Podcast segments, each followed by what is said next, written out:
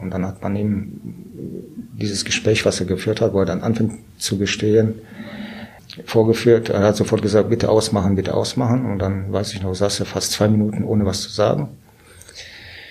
Und dann ist er aufgesprungen, aufgestanden und sagte, so, jetzt äh, habe ich die Schnauze voll, ich will auch keinen Anwalt, ich habe keine Lust mehr auf diese Spielchen, taktischen Spielchen, ich sag jetzt einmal aus und dann nie wieder.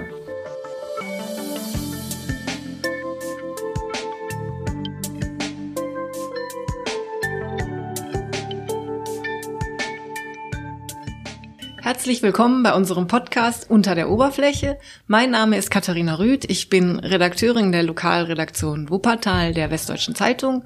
Und bei uns zu Gast ist erneut Edward Schweder, erster Kriminalhauptkommissar, der uns von Fällen erzählt aus seiner Zeit bei der Mordkommission. Herzlich willkommen, Herr Schweder. Ja, guten Morgen, Frau Rüth. Sie erzählen uns heute vom sogenannten Mallorca-Mord.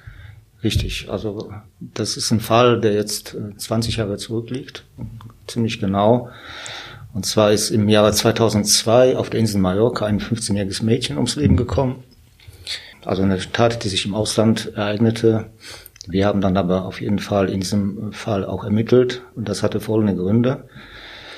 Erstmal war das Opfer eine Deutsche und dann der Tatverdächtige, der sich irgendwann mal herausstellte im Zuge der Ermittlungen, war auch ein Deutscher, der aus Wuppertal stammte. Wir sind zu diesem Fall auch so ein bisschen auf Umwegen gekommen. Und zwar hat, die Tat hat sich im Sommer 2002 ereignet. Und wir haben im Januar 2003, also fast ein halbes Jahr später, erst davon erfahren und durch, eigentlich erstmal durch Zufall, denn der Tatverdächtige, der Wuppertaler, hat sich in diesem Zeitraum wieder in Wuppertal aufgehalten und er ist äh, bei einer Autowerkstatt äh, so ein bisschen, ja, hat sich verdächtig aufgehalten. Er hat, ist dort mit einem äh, VW-Bus erschienen und hat gesagt, er möchte den so umlackiert haben, beziehungsweise nicht umlackiert, sondern es gibt auch so Folien, die man von außen dran kleben kann. Das Auto sollte aussehen wie so ein Unfallpannehilfefahrzeug. Und äh, er wollte auch unbedingt, dass die Scheiben abgedunkelt werden, damit man von außen nicht hineinguckt. Hat auch sein Verhalten haben die, die Werkstattmitarbeiter äh, dann geschildert. Er hat sich insgesamt so ein bisschen seltsam benommen. Und als er dann nicht da war und die haben an diesem Auto dann gearbeitet, hat man dann genau im Fahrzeug nachgeschaut und hat einen Mietvertrag, eine Autovermietungsfirma gefunden aus, aus dem Norden Deutschland. Und das war natürlich schon verdächtig, weil er behauptete, es wäre sein Fahrzeug. Deswegen ist da die Polizei hinzugekommen. Die Kollegen haben das, das Fahrzeug überprüft. Das Kennzeichen lag auch äh, zur Fahndung ein. Das Fahrzeug ist unterschlagen worden, einige Wochen vorher bei einer Vermittlungsfirma in Norddeutschland. Dann hat man in diesem Fahrzeug allerdings auch Hinweise auf den damaligen Aufenthaltsort des Tatverdächtigen gefunden. Er war nämlich, äh, hat sich ein Zimmer angemietet im Ibis Hotel in Wuppertal-Elberfeld. Da war also eine Quittung im Fahrzeug. Aus diesem Grund hat man die Kollegen in Wuppertal da hingeschickt und der konnte dann auch im Hotel festgenommen werden. Bei seiner Überprüfung, bei der Überprüfung der Person, stellte sich raus, dass er noch mit zwei Haftbefehlen gesucht wurde, die er noch nicht abgesessen hat, die äh, Freiheitsstrafen. Aus diesem Grund ist er zunächst in die, in die JVA Wuppertal gekommen. Bei dieser Festnahme und in diesem Fahrzeug hat man allerdings äh, seltsame Sachen gefunden. Da ist zum Beispiel in seinem äh, Hotelzimmer, da hatte er so eine Bauchtasche dabei, etwas größer, mit einem sehr seltsamen Inhalt. Da waren zwei Chloroformflaschen da drin, eine war schon angebrochen. Es gab äh, Damenslips da drin, ein Dildo, Chloroform hatte ich schon erwähnt, Kabelbinder, solche Geschichten, äh, die darauf hindeuteten, dass das vielleicht irgendwie in Richtung Sexualstraftaten gehen könnte. Warum, warum hat man sowas dabei? Außerdem hat er auch noch so eine Schreckschusspistole äh, und, und Elektroschocker. Dann äh, hat man auch in dem Fahrzeug, in dem Transporter, beziehungsweise in dem VW-Bus äh, eine Handtasche gefunden. Da hat man nachgeschaut und dort äh, konnte man auch einen Ausweis finden eines jungen Mädchens oder eine junge Frau, die war damals 18, aus Berlin. Und das war natürlich auch seltsam. Und wir hatten dann kurzfristig danach, nach dieser Festnahme, auch erfahren, dass er in Verbindung steht, eventuell mit einem Mordfall, damals hieß das ja so, auf Mallorca. und haben uns dann äh, direkt am gleichen Tag telefonisch äh, mit dem Staatsanwalt zusammen, auch mit Hilfe einer Dolmetscherin, dann telefonisch mit den Kollegen äh, in Spanien in Kontakt gesetzt, um überhaupt zu erfahren, was da genau vorliegt. Und die haben uns geschildert, dass dort dieses 15-jährige Mädchen zunächst im Sommer als vermisst gemeldet worden ist, Anfang August. Und dann fast zwei Monate später, Ende September, die Leiche des Mädchens gefunden wurde auf so einer verlassenen Finca. Man hat äh, umfangreiche Ermittlungen festgestellt oder äh, durchgeführt und äh, man hat allerdings dann erst später im Zuge der Ermittlung Ende des Jahres, glaube ich war das Dezember, davon erfahren, dass dieses Mädchen mit dem Tatverdächtigen, den wir hier hatten, in einer Wohnung zusammen gewohnt hat. Das Mädchen war äh, zuvor mit der Mutter auf die Insel gekommen im, im Sommer, um dort eigentlich zu leben, auch dort zu bleiben. Die Mutter hatte einen äh, spanischen Freund, deswegen dann auch dieser Aufenthaltsort da. Und die hat äh, in einem Mehrfamilienhaus eine Wohnung angemietet äh, und eine zweite Wohnung gehörte ihr auch, die die untervermietet hat. Unter anderem an diesen, an diesen Tatverdächtigen aus Wuppertal. Und das Mädchen war 15, war allerdings schon frühreif und ist sehr viel unterwegs gewesen auf der Insel, war Sommer, auch Partyzeit und äh, war immer abends auch weg. Es gab Streitigkeiten zwischen der Mutter und auch dem Lebensgefährten. Und das eskalierte dann so, dass die Mutter sagte, du musst vielleicht für ein paar Tage hier ausziehen aus der Wohnung. Und da bot sich dann an, diese Wohnung, die da drunten war, und die sollte dort da einziehen. Und ich glaube, so drei, vier Tage vor ihrem Verschwinden ist sie dann auch eingezogen und wohnte quasi zusammen mit diesem Tatverdächtigen. Obwohl er hatte ja ein Zimmer separat für sich mit einem direkten Ausgang nach außen, aber konnte auch die gesamte Wohnung auch benutzen. Und äh, dann hat man auch im Zuge der Ermittlungen festgestellt, dass alles darauf hingedeutet hat, dass sich die Tat offensichtlich in der Wohnung abgespielt hat. Denn äh, der Leichnam, der gefunden worden ist, der war da nur mit Socken, mit einem BH und einem zerrissenen äh, Slip bekleidet. Sonst hatte das Mädchen nichts an. Und dann hat dann äh, auch noch äh, nach ermitteln können, dass am 1.8. abends, am 1.8. Äh, die, ja, das, äh, die Stefanie hieß die, äh, noch unterwegs war mit zwei weiteren äh, Mädchen. Die haben den ganzen Tag mit zusammen ver verbracht. Und äh, an diesem Tag hat sich die Stefanie von diesen äh, äh, Freundinnen Bekleidungsstücke geliehen. Und zwar äh, waren das sehr auffällige Bekleidungsstücke, das ist ein T-Shirt, ein, ein äh, Jeansrock und äh, Turnschuhe. Und diese Bekleidungsstücke hat man auch in ihrem Zimmer gefunden. Das war quasi die letzte Bekleidung, die äh, sie getragen hat, als man die noch lebend gesehen hat. Es gab auch Zeugen, äh, also ein äh, Bekannter hat die dann auch noch nach Hause gefahren äh, nachts, konnte genau sagen, dass die ausgestiegen ist und Richtung Hauseingang gegangen ist. Und das hatte damals dazu geführt, dass man angenommen oder annehmen musste, dass der Tatort die Wohnung war und er wohnt hier in dieser Wohnung. Deswegen machte ihn das zum Tatverdächtigen. Die Kollegen sagten allerdings, aufgrund der fehlenden objektiven Beweise hat man also nicht, konnte man keinen dringenden Tatverdacht noch begründen, deswegen haben die auch keinen Haftbefehl jetzt sich besorgt oder versucht zu erwirken. Aber mitgeteilt, dass die uns äh, dann auch äh, zeitnah auf jeden Fall kontaktiert hätten, um uns zu bieten, da Ermittlungen zu führen. Das heißt, sich quasi dann durch die, durch die Festnahme dann so überschnitten. So, und die Kenntnis hatten wir dann an diesem Tag und als wir dann natürlich diesen äh, Ausweis in dem VW-Bus gefunden haben, waren wir ziemlich elektrisch, weil wir dachten nicht, dass das das zweite Opfer ist. Äh, Gefahr bestand. Haben uns sofort mit den Kollegen in Berlin in Kontakt äh, gesetzt und die konnten uns Gott sei Dank beruhigen. Dem, äh, der jungen Dame ging's gut. Allerdings hat man uns mitgeteilt, dass die Ende November 2002 eine Anzeige erstattet hat gegen den Tatverdächtigen wegen versuchter Vergewaltigung. Und es ist Folgendes passiert. Man kannte sich, also die junge Dame aus Berlin und dieser Tatverdächtige, die kannten sich. Und zwar aus einem gemeinsamen Aufenthalt auf der Insel Mallorca aus dem Jahre 2001, also ein Jahr bevor diese Tat passiert. Denn damals ist er auch schon auf Mallorca gewesen, unser Tatverdächtiger.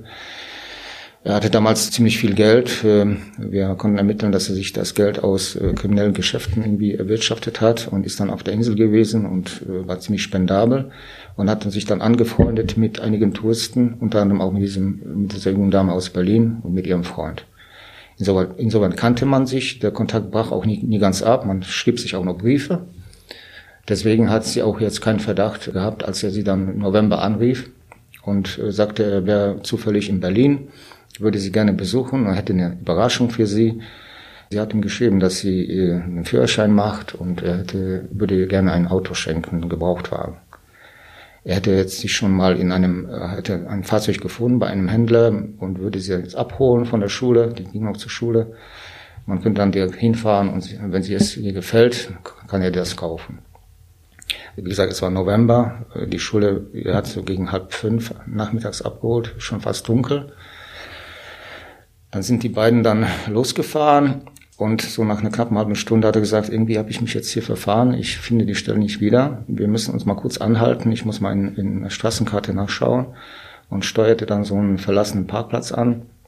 Auch unbeleuchtet, war dunkel und äh, blieb dann stehen und bat sie aus dem Handschuhfach diese Straßenkarte zu entnehmen und nachzuschauen. Und äh, in diesem Moment, als sie da sich nach vorne beugte, hat er dann äh, einen Elektroschocker an den Arm gehalten und hat sie damit angegriffen die hat sich Gott sei Dank gewehrt, konnte ihn also abschlagen. Er wollte sie zu sich rüberziehen, ging ja auch nicht, weil sie angeschnallt war. Deswegen ist er auch ausgestiegen, ums Auto gerannt. Der Dame ist auch gelungen, dann aus dem Auto auszusteigen, aber er hat sie dann direkt am Kragen gepackt und gegen das Fahrzeug gedrückt.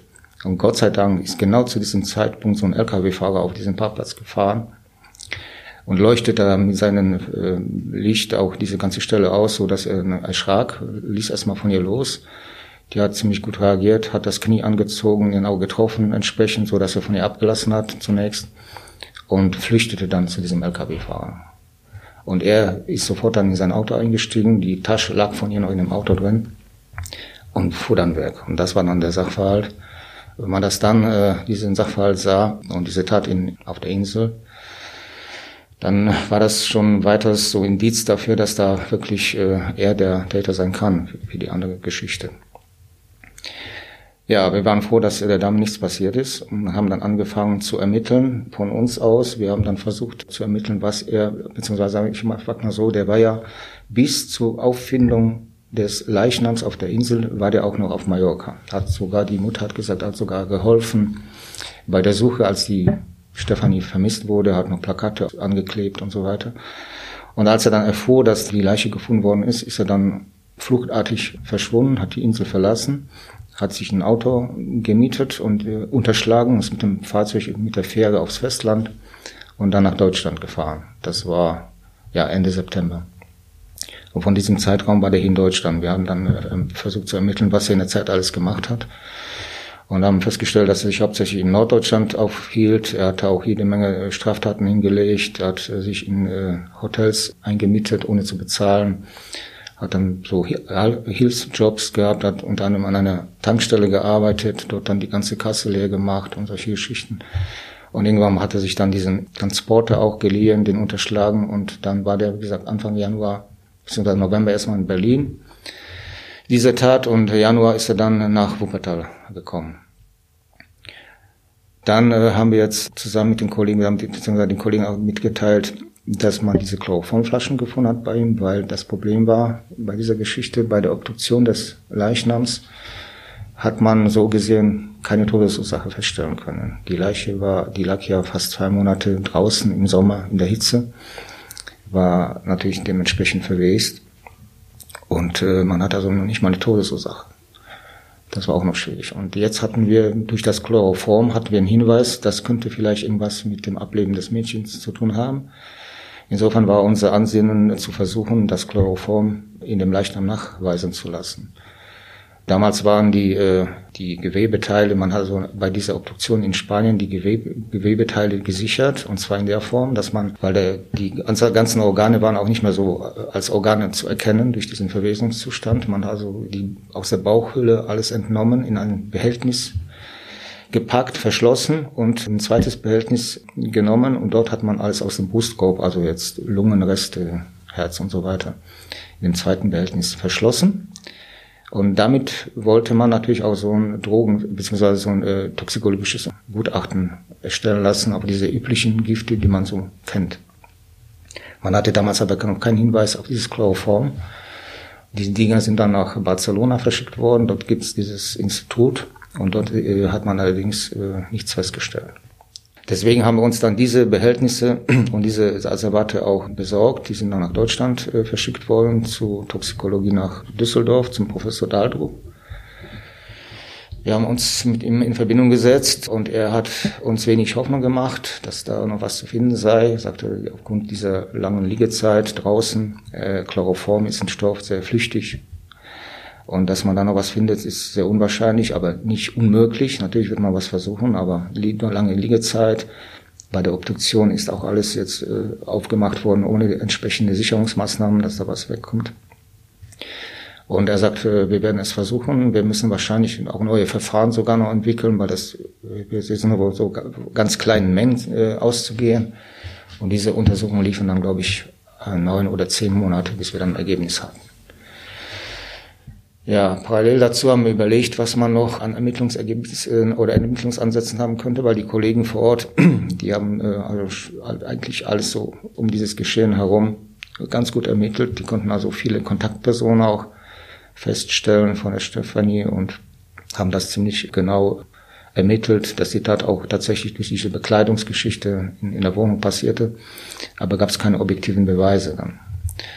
Und dann haben wir uns entschlossen, einen verdeckten Ermittler einzusetzen, und zwar mit dem Ziel, Kontakt mit dem Tatverdächtigen zu bekommen und so ein Vertrauensverhältnis aufzubauen, dass irgendwann mal vielleicht ein Geständnis von ihm kommt.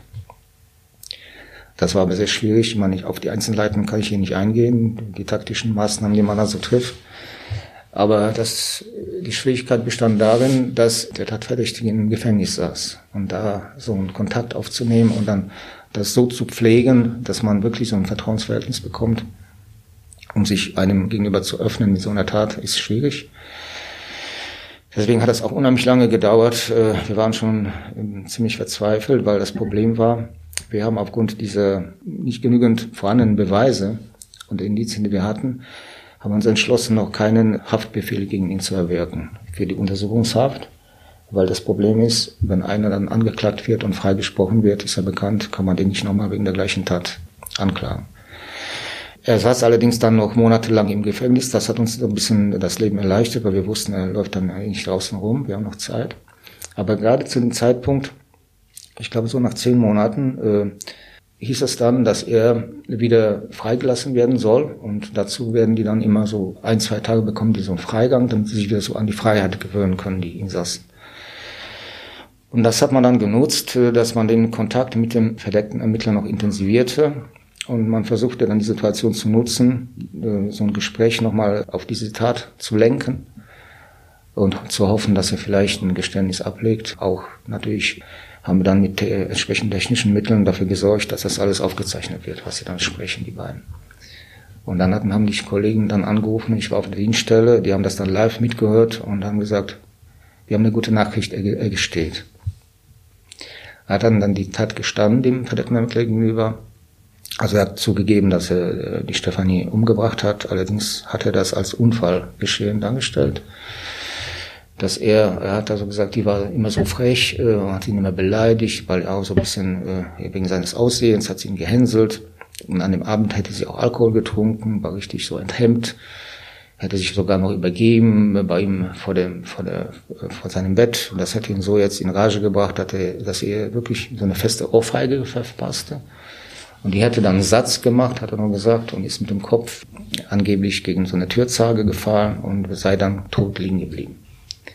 Er hätte nochmal nach dem Puls gefühlt und nichts festgestellt, war sicher, die ist tot. War dann natürlich, so schilderte er das, wusste nicht, was er machen soll. Er hätte dann, das war abends auf jeden Fall, hätte die dann in sein Bett gelegt, mit Decke zugedeckt.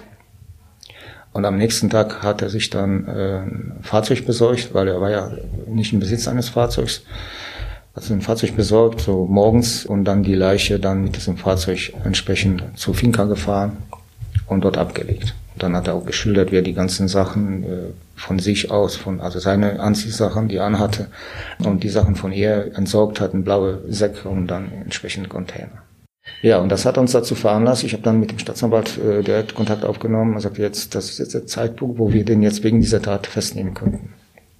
Und das haben wir dann auch gemacht. Der ist dann festgenommen worden, entsprechend belehrt. Und der Tatvorwurf ist ihm dann auch geöffnet, eröffnet worden. Er war total geschockt, weil er sagte, ja, da lange wird gegen mich ermittelt. Hab, bis jetzt habt ihr nichts. Ich dachte, die Sache ist erledigt. War dann ziemlich patzig. Wir haben den äh, auf die Dienststelle verbracht und äh, er wollte erstmal gar nichts sagen. Und dann sagt er, wie kommen Sie jetzt dazu? Haben Sie was Neues? Und dann hat der Kollege, ich war jetzt nicht bei der Vernehmung dabei, weil wir beiden nicht so gutes Verhältnis hatten. Aber die Kollegen haben es in die Vernehmung gemacht und die haben gesagt, ja, wir haben jetzt neue Erkenntnisse, die dazu geführt haben und wir können Ihnen jetzt mal ein Gespräch vor, vorführen. Und dann hat man ihm dieses Gespräch, was er geführt hat, wo er dann anfängt zu gestehen, vorgeführt. Er hat sofort gesagt, bitte ausmachen, bitte ausmachen. Und dann, weiß ich noch, saß er fast zwei Minuten, ohne was zu sagen. Und dann ist er aufgesprungen, aufgestanden und sagte, so jetzt äh, habe ich die Schnauze voll, ich will auch keinen Anwalt, ich habe keine Mehr auf diese Spielchen, taktischen Spielchen, ich sag jetzt einmal aus und dann nie wieder. Bringt sie mir einen Kaffee und dann lief dann die Vernehmung. Und in der Vernehmung hat er das quasi genauso geschildert wie dem äh, verdeckten Ermittler auch gegenüber, hat das immer so als Unfall geschehen, hat gesagt, ich bin ja also kein Sexmonster, wie es ist teilweise dann in der Presse auch so, ist halt in der Bildzeitung damals so genannt worden, der das Sexmonster aus Mallorca. Ich hätte, hätte also die überhaupt sexuell nicht angefasst und es wäre wirklich so ein Unfall geschehen und es täte ihm leid, er ist eigentlich kein gewalttätiger Mensch, ein Betrüger, in dieser Richtung hat er dann alles ausgesagt. Ja, und das war natürlich für uns eine sehr positive Nachricht. Wir waren ziemlich zuversichtlich, dass dann äh, für die Anklage auf jeden Fall reicht und wahrscheinlich auch für die Verurteilung, wie auch immer die dann aussieht, auch welch, was hinter Lieg dabei rauskommt. Und kurze Zeit später kam dann auch noch dieses toxikologische Gutachten. Ich glaube, zwei, drei Wochen später hat der Professor Daldrup dann äh, mich in Kenntnis gesetzt, dass man tatsächlich in diesen Gewebeproben, und zwar in beiden Behältnissen, äh, Chloroformreste nachweisen konnte. War ein ganz kompliziertes Verfahren. Und äh, diese Rückstände, die man gefunden hat, man muss natürlich immer so eine Rückrechnung machen, äh, berücksichtigen, wie viel verpflichtet wurde aufgrund dieser Liegezeit. Diese Rückstände, die noch gefunden worden sind, äh, sprechen dafür, dass man hier zu Lebzeiten eine große Menge von diesem äh, Chloroform verabreicht haben musste. Und dass es wahrscheinlich zu Bewusstseinverlust, aber auch wahrscheinlich zum Tod geführt haben könnte. Und dann hatten wir das erste Mal eine Todesursache. Und dann ist 2006, also vier Jahre nach der Tat, ist dann äh, der Gerichtsprozess gelaufen, hier vom Landgericht Wuppertal. Und äh, der Tatverdächtige oder Angeklagte ist dann auch letztendlich verurteilt worden, und zwar wegen gefährlicher Körperverletzung mit Todesfolge. Zweifelsfrei hat die Kammer festgestellt, dass das Chloroform offensichtlich äh, die Todesursache war. Man konnte dem allerdings keinen äh, direkten äh, Tötungsvorsatz nachweisen. Und Richtung äh, Sexualstraftat konnte man auch keinen Nachweis führen, weil man da jetzt auch keine Sperma oder was gefunden hat an dem Leichnam. Und deswegen gefährliche Körperverletzung mit Todesfolge hat, äh, und er ist zu einer Freiheitsstrafe von neun Jahren und sechs Monaten verurteilt worden. Ja, wir waren erstmal alle froh, dass es wenigstens dazu gekommen ist. Das sah ja am Anfang gar nicht danach aus. Die Kollegen in Spanien waren auch sehr froh. Und dann kam allerdings ein Jahr später oder ein halbes Jahr später eine, eine schlechte Nachricht für uns, weil die Verteidiger oder die Anwälte sind natürlich in Berufung bzw. in Revision gegangen. Und der BGH hat dann 2007, im Sommer meine ich, dieses Urteil aufgehoben. Ja, es hat also festgestellt, dass der Einsatz des verdeckten Ermittlers nicht in Ordnung war. Man hat sich dann gestört, dass der, dieses Gespräch war, das dann, was dann stattgefunden hat, dass der Tatverdächtige zu sehr bedrängt worden ist von ihm, nicht von sich alleine quasi so selber erzählt hat und das führte dann zu einem äh, Beweisverwertungsverbot. Das heißt, das Beweismittel konnte nicht mehr verwertet werden für den Prozess. Der Prozess musste wieder ganz neu aufgerollt werden. Die anderen Beweise, die waren, die konnte man natürlich wieder verwenden. Aber dieser ziemlich entscheidende Beweis natürlich, der fiel dann weg. Ja, Und das neue Geständnis, was er selber gegeben hat, durfte man dann auch nicht verwenden? Nein, das durfte man auch nicht verwenden. Weil? Ja, weil er das äh, quasi aufgrund dieser Sache, die jetzt gelaufen ist, nur gemacht hat, sonst hätte er das mit Sicherheit auch freiwillig niemals gemacht. Mhm. Ja, und wir haben dann äh, überlegt und uns vorbereitet auf den kommenden Prozess, der dann auch noch anstand. Und äh, wir hatten die Sorge dann auch, dass die Verteidigung eventuell dieses Gutachten mit diesem Chloroform noch anfechten wird, weil es gab ja natürlich äh, die Möglichkeit, dass dieses Chloroform nach dem Ableben in den Körper gelangt sein könnte durch Kontamination, entweder in der Rechtsmedizin oder in einem toxikologischen Institut in Barcelona. Deswegen sind wir dann, also meine Wenigkeit, der Professor Daldrup mit einer Dolmetscherin, sind wir dann noch äh, auf die Insel geflogen, weil der Professor Daldrup meinte, wir müssen uns mal anschauen, wie dort gearbeitet wird und ausschließen, dass zum Beispiel in der Rechtsmedizin auf Mallorca chloroformhaltige Substanzen benutzt werden, denn das würde dann dazu führen, dass man sagt, okay, dadurch ist das Ding jetzt im Körper. Wir sind da hingeflogen, ähm, er hat sich den ganzen Arbeitsprozess angeschaut und wir konnten Gott sei Dank feststellen, dass dort keinerlei chloroformhaltige Substanzen eingesetzt worden sind. das war schon mal der erste wichtige Schritt. Dann nächsten Tag sind wir nach Barcelona geflogen zum dem Toxikologischen Institut. Dort ist ihm auch alles erklärt worden, wie das dort untersucht worden ist. Und dort hat man allerdings mit chloroformhaltigen Substanzen gearbeitet. Der ähm, Toxikologe aus Barcelona meinte aber, es war damals so, dass wir diese zwei Behältnisse bekommen haben. Wir haben allerdings nur ein einziges Behältnis geöffnet und dort Proben entnommen, untersucht. Und das zweite Behältnis ist bei uns niemals geöffnet worden. Und insofern war das eine sehr gute Nachricht für uns, war da damit, das ist auch so dokumentiert worden da bei denen. Damit konnten wir nachweisen, dass dort auch, weil man in beiden Behältnissen äh, hat man Chloroform gefunden, dass man dort auf keinen Fall keine Kontamination stattgefunden hat. Insofern war diese, dieses Gutachten dann ziemlich sicher als Beweismittel zu verwenden. Also ich habe dann noch versucht, mit äh, Insassen von ihm zu, zu sprechen, ob er da nicht was erzählt hat. Auch mit den äh, JVA-Bediensteten haben wir dann gesprochen. Und wir hatten auch, auch einige Aussagen von diesen Mitarbeitern, weil er hat sich, als er in der JVA war, auch oft mit denen unterhalten. Und wir hatten auch teilweise Zeugenaussagen von den Mitarbeitern, dass er von sich aus, also die Leute darauf angesprochen hat, auf diese Tat in, in, auf Mallorca, weil die war ja auch in der Presse. Und dann selber komische Gedanken äh, und Überlegungen auch angestellt also sagte ein äh, JVA-Insasse, er hat also sich so laut mit ihm zusammen überlegt, was wäre denn, wenn die Polizei jetzt meine Schamhaare zum Beispiel an dem Slip finden würde. Wie sollte ich das erklären? Aber ich kann das erklären, sagt er, weil die saß ja besoffen bei mir auf dem Bett und da könnte, könnte ja die Haare übertragen worden sein. Aber warum macht man sich solche Gedanken? Ja, und äh, das hat mich dann auch zu, dazu fahren lassen. Ich habe mir also, wir haben uns die Bekleidung, die das Opfer hatte, auch alle Asservate haben uns natürlich aus Spanien kommen lassen.